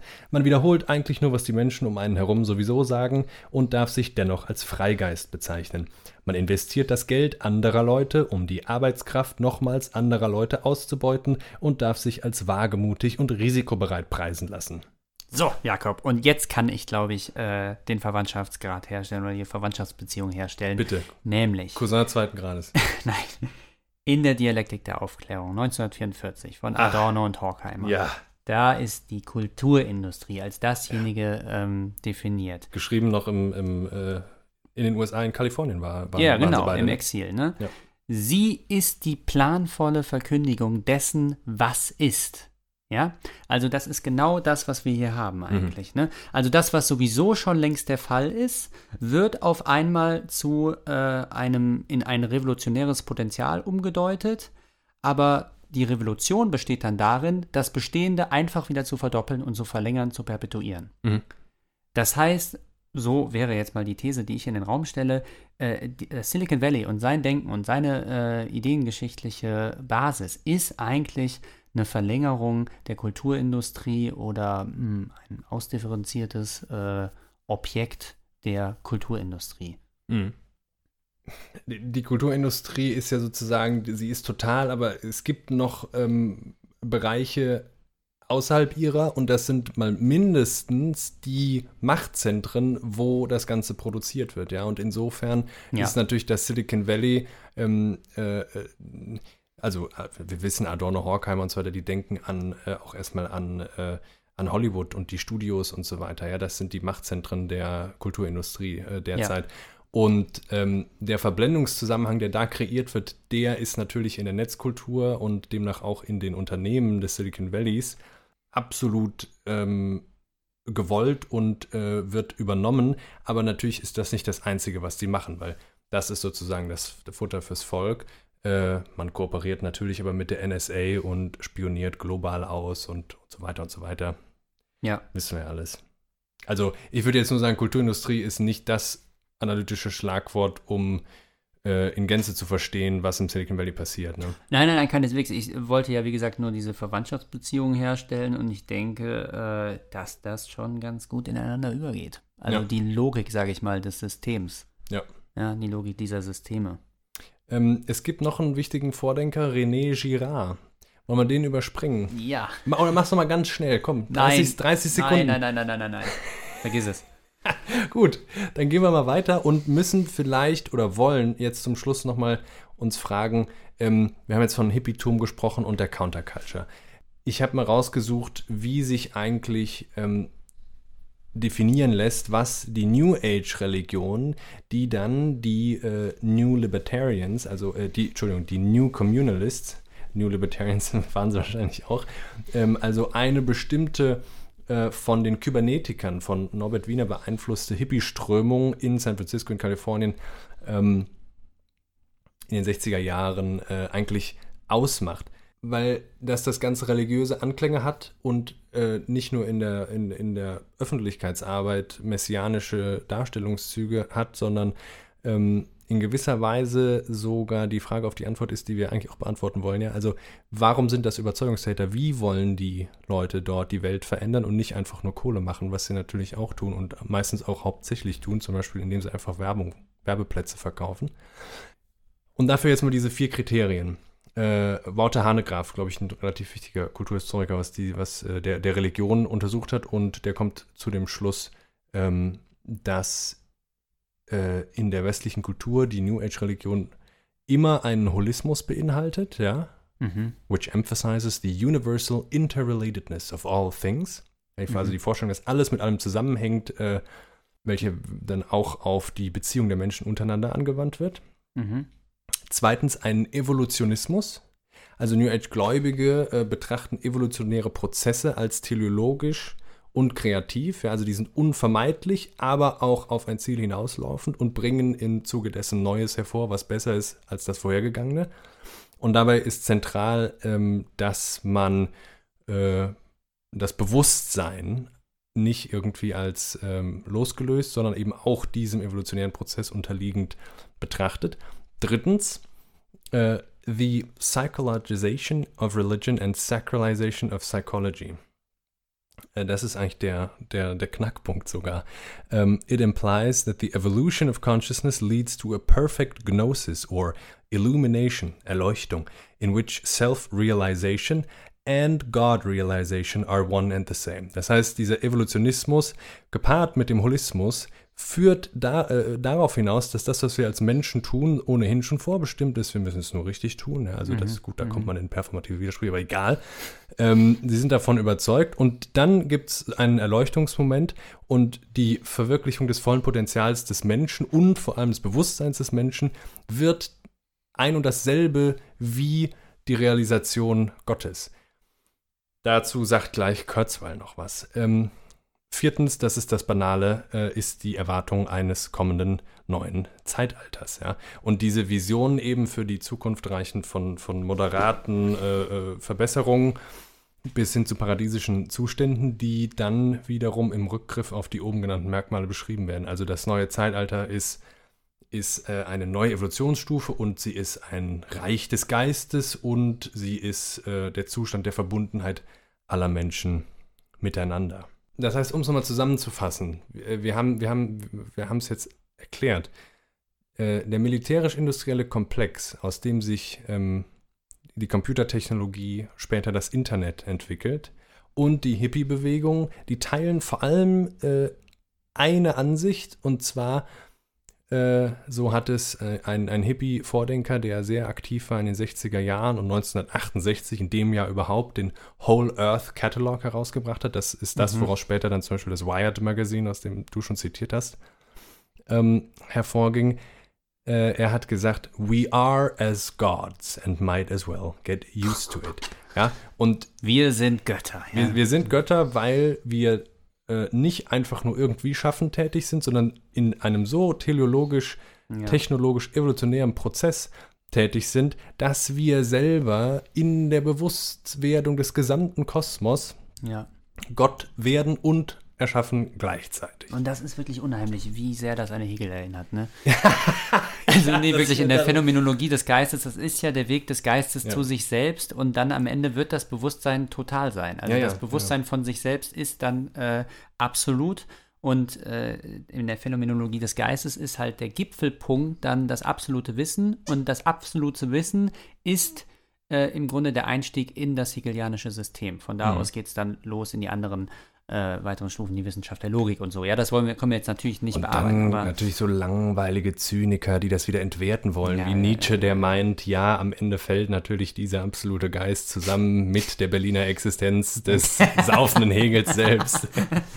ja, ja, ja. Aber Ja. damit wollen wir uns nicht aufhalten. Ja, ich sag dir, das ist spannend, diese Gedanken auch mal Äh, äh, ernst es zu gibt nehmen. aber noch eine weitere Parallelstelle. Also bei, bei Hegel, das hatten wir eben auch, bei Hegel ist ähm, sowas wie jetzt, ähm, also es gibt sowas wie Scheitern und es, es gibt auch sowas wie eine Niederlage, aber sie ist letztlich eingebettet in ein höheres Narrativ, äh, nämlich in eine Erfolgsgeschichte. Ne? Also in, ja, in eine äh, am Ende war es gut, dass es an dem und äh, an diesem oder jenem Punkt dann äh, ja ziemlich, ziemlich übel äh, stand und ziemlich übel aussah. Das war alles richtig und gut so, dass es so gekommen Mhm. ist, weil dann konnte erst das und das passieren, was uns jetzt äh, zu dem Besten aller Dinge geführt hat, bla bla bla, ja? ganz genau. Also, Und nochmal der Satz, ne, was kann ich als Unternehmensgründer falsch gemacht haben, ja, wenn das doch sowieso alles auf diesen Prozess hinausläuft? Ganz genau. So, äh, das, das ist dieses Denken und äh, das ist im Silicon Valley ebenso ähm, im Grunde eingefleischt ne? oder eingebürgert. Also da sagt der äh, Daub irgendwie, also sowas wie Negativerfahrung gibt es nicht, im Sil also für die Silicon Valley-Leute. Negativerfahrung ist a priori ausgeschlossen, ja. Also sobald es um Negativität geht in irgendeiner Weise, dann nur als Bestandteil eines einer Erfolgsgeschichte wieder, ja. Also überall im Silicon Valley hängen dann so Listen von irgendwelchen Leuten, die es tausendmal versucht haben, immer wieder gescheitert sind, aber es dann beim schon am Hochschulabschluss, 120.000. Mal bla bla bla geschafft haben oder so, ne? Ja. Also, wora, was natürlich dann immer betont wird, ist, ja, ja, er hat es tausendmal versucht, aber am Ende ist er zu seinem Ziel gelangt. Und das heißt, wir müssen es weiter versuchen.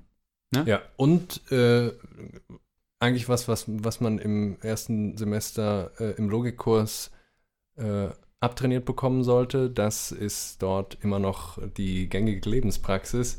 Ja. Äh, viele Genies haben ihr Studium abgebrochen.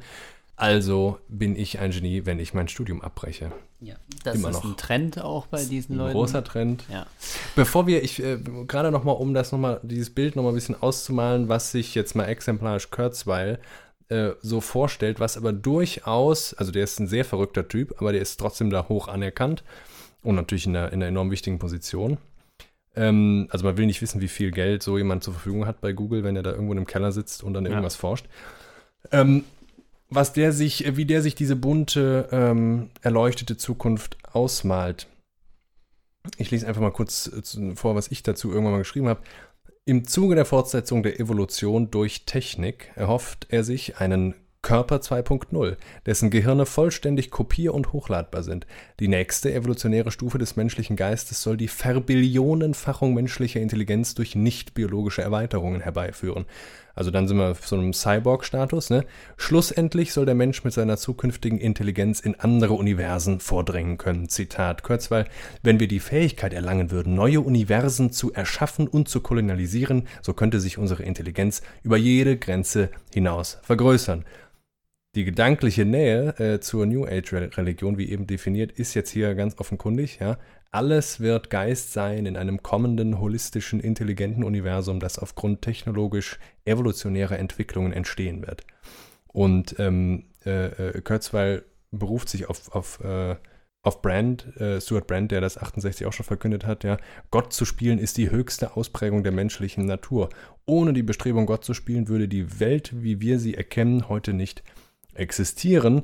Und er macht gar keinen Hehl daraus, äh, aus der, aus der religiösen äh, Hoffnung, die dem innewohnt. Wenn wir das gesamte Weltall mit unserer Intelligenz gesättigt haben, wird das Universum erwachen, bewusst werden und über fantastische Intelligenz verfügen. Das kommt Gott schon ziemlich nahe. ja. Und dann aber, lass uns noch ein bisschen über den Lifestyle sprechen.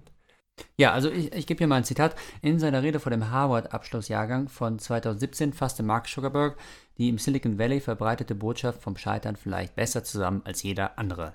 J.K. Rowling erhielt zwölf Absagen, bevor Harry Potter veröffentlicht wurde. Selbst Beyoncé Ja, Beyoncé? Beyoncé musste hunderte Songs schreiben, bevor sie Hello hervorbrachte.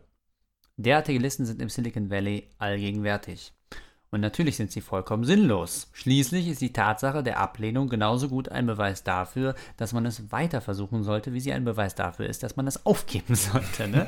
Also hier ist wirklich nochmal sehr schön von, von Daub herausgearbeitet, äh, wie aus den Prämissen ein Schluss gezogen wird, der ideologisch ist. Mhm. Ne? Also äh, das stimmt ja. Ich kann äh, sagen, dass bei 512 Mal Scheitern das kann mir genauso gut ein Indiz dafür sein, dass ich es lassen sollte, als dafür weiterzumachen. Ne? Mhm. Aber dass ich weitermache, das ist normativ, das ist ein Es soll, das ist mhm. nicht deskriptiv. Ne? Ist richtig. Und dann auch das natürlich wieder übertragen auf äh, das wirtschaftliche Denken im Silicon Valley. Also ja, gut, ja, Klimawandel und so weiter. Und ja, wir müssen jetzt auch da in Chile das Ganze äh, Lithium unter Militärschutz äh, den, den, den Regierungen dort wegnehmen und so weiter. Und dabei verpesten wir auch wieder alles Mögliche. Und ja, ja wir haben es da auch wieder mit endlichen Ressourcen zu tun, wahrscheinlich. Aber ähm, von nichts kommt nichts, ja. Also wenn wir das gesamte Universum mit unserer Intelligenz erwachen lassen wollen, dann müssen wir schon mal, müssen wir hier schon mal ein bisschen was abbauen dürfen. So, und äh, ich gebe noch ein Beispiel dafür, ja, das ist eigentlich noch besser. Die Holmes, ne? Also die erste amerikanische erfolgreiche junge Frau in diesem Silicon Valley, also genau. Milliardärin, ja. Die genau, ich glaube, die jüngste Milliardärin ja. jemals äh, äh, Gründerin des Unternehmens Theranos. Mhm. Und ich glaube, es ging darum, sie, sie behauptete einfach, ähm, ein unheimlich viel simpleres und deswegen günstigeres Verfahren zur, zur Blutwerttestung von irgendwas. Ja, genau, ja. Äh, und so, und sie, sie, sie, das war einfach eine Lüge. Maschine Edison. So. Ja. Also, äh, und die hat dann äh, in ihrer Zentrale da, in ihrer Theranos-Zentrale in Palo Alto, da wo die alle abhängen, ne?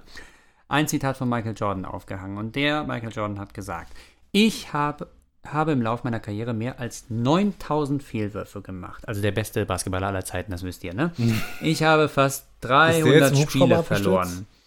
26 Mal scheiterte ich, als ich mir als mir die Aufgabe anvertraut wurde, den letzten Wurf zu übernehmen. Ich bin in meinem Leben wieder und wieder und wieder gescheitert. Und deshalb habe ich es geschafft. So, da spricht der American Dream, ne? Der verbissene American Dream und seine Realisationsweise der ist natürlich auch, der, der geistert natürlich auch äh, in, im Silicon Valley rum, ne? Absolut. Ja, und der Exzeptionalismus, äh, der sozusagen die Verfassung mitgeschrieben hat in den USA. Also die Leute, die dann auch noch zufälligerweise oder nicht so zufälligerweise alle äh, überwiegend männlich und weiß waren, ja. ähm, die dürfen das, weil die sind ja im Grunde, also auch diese Frontierlogik, ja, jetzt immer weiter gen Westen, jetzt geht es halt immer weiter gen Mars erstmal, aber ja, ja letztlich gen neues Universum ja. und so. Die äh, verabsolutiert sich. Also die Leute drehen vollkommen frei, da muss man ja, sagen. Ja, genau. Also der, man wünscht sich fast schon, ähm, was manche Nostalgiker sich ja auch äh, äh, die dann ja auch äh, das Mächtegleichgewicht zwischen oder ungefähres Mächtegleichgewicht zwischen der Sowjetunion und den USA so ein bisschen nostalgisch verklären und sagen, das war eigentlich ganz gut, weil da gab es noch eine bipolare Welt, ja, und wir hatten, äh, wir waren nicht so ausgesetzt. Man wünscht sich fast, dass äh, die Chinesen in Shenzhen ähm, ein Machtzentrum mit ganz mächtigen äh, Supercomputern und riesigen Serverhallen und so weiter aufbauen, was irgendwie dem etwas äh, entgegensetzen kann, weil die Silicon Valley-Variante des digitalen und technologischen Fortschritts ist absolut durchtränkt, wie du sagst, mit diesem äh, amerikanischen Denken. Ja, also Scheitern ist nicht drin und wenn, dann äh, nach dem Beckschen Zitat scheitere besser, ja, aber halt eben komplett entstellt, weil es bei äh, Beckett nun mal wirklich darauf hinausläuft, dass man nur scheitern kann und nicht mehr. Und hier ist es dann wirklich komplett umgewertet, ja, umgemünzt in die Vorstellung, äh, dass du einfach nur so lange scheitern musst, bis du das nicht mehr tust, bis du erfolgreich bist, ja.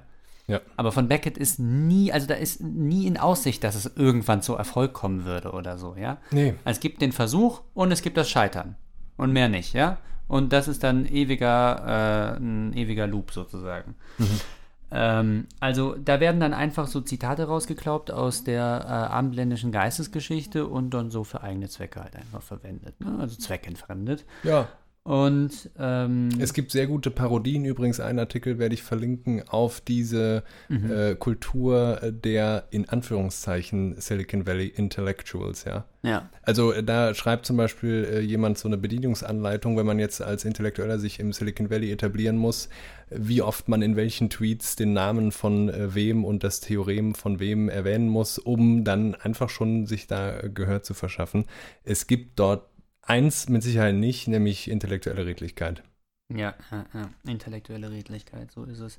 Also starker, äh, ja, starker Selbstoptimierungszwang, unter äh, dem wir ja übrigens alle herrschen, ne? Äh, Stehen, leiden. Entschuldigung. Ja, Äh, und da scheint es vielleicht begraben zu sein, oder da wird es auf jeden Fall, hat es eine starke Quelle. Ähm, ich möchte hier vielleicht nochmal ein letztes Zitat zum Besten gehen vom Daub. Ähm, äh, da, da, da, ähm, da sage ich dann gleich was zu. Die Soziologinnen, er gendert immer alles, betrachtet das Phänomen der Selbsthilfe seit langem als Antwort auf eine sehr moderne und sehr kapitalistische Art von Einsamkeit. Also Selbsthilfe ist jetzt genau das, was eben gelehrt wird von dem Silicon Valley gegen äh, das Scheitern. Ja, also das wird verabreicht gegen das äh, Genau, ähm, ja.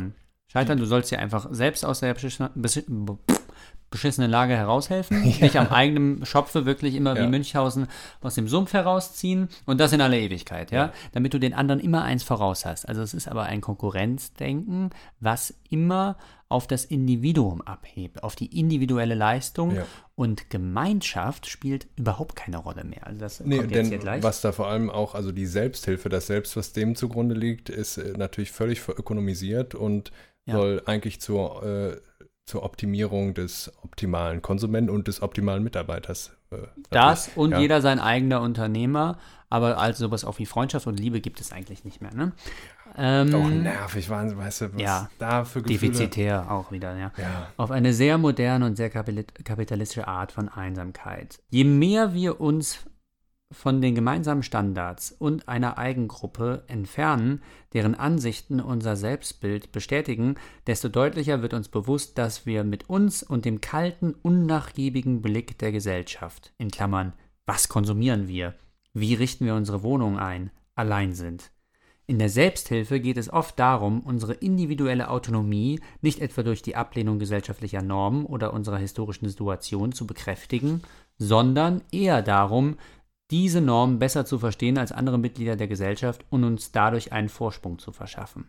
Also es wird eigentlich nur noch äh, darauf hinauslaufen, dass man sich irgendwie einen Selektionsvorteil erspielt gegenüber den anderen und es ist eigentlich die ganze Zeit ein großer Evolutionsprozess und am Ende steht der Monopolist, ja? Also das ist das Beste, was du schaffen genau. kannst. Das Beziehungsweise wir alle als Gott.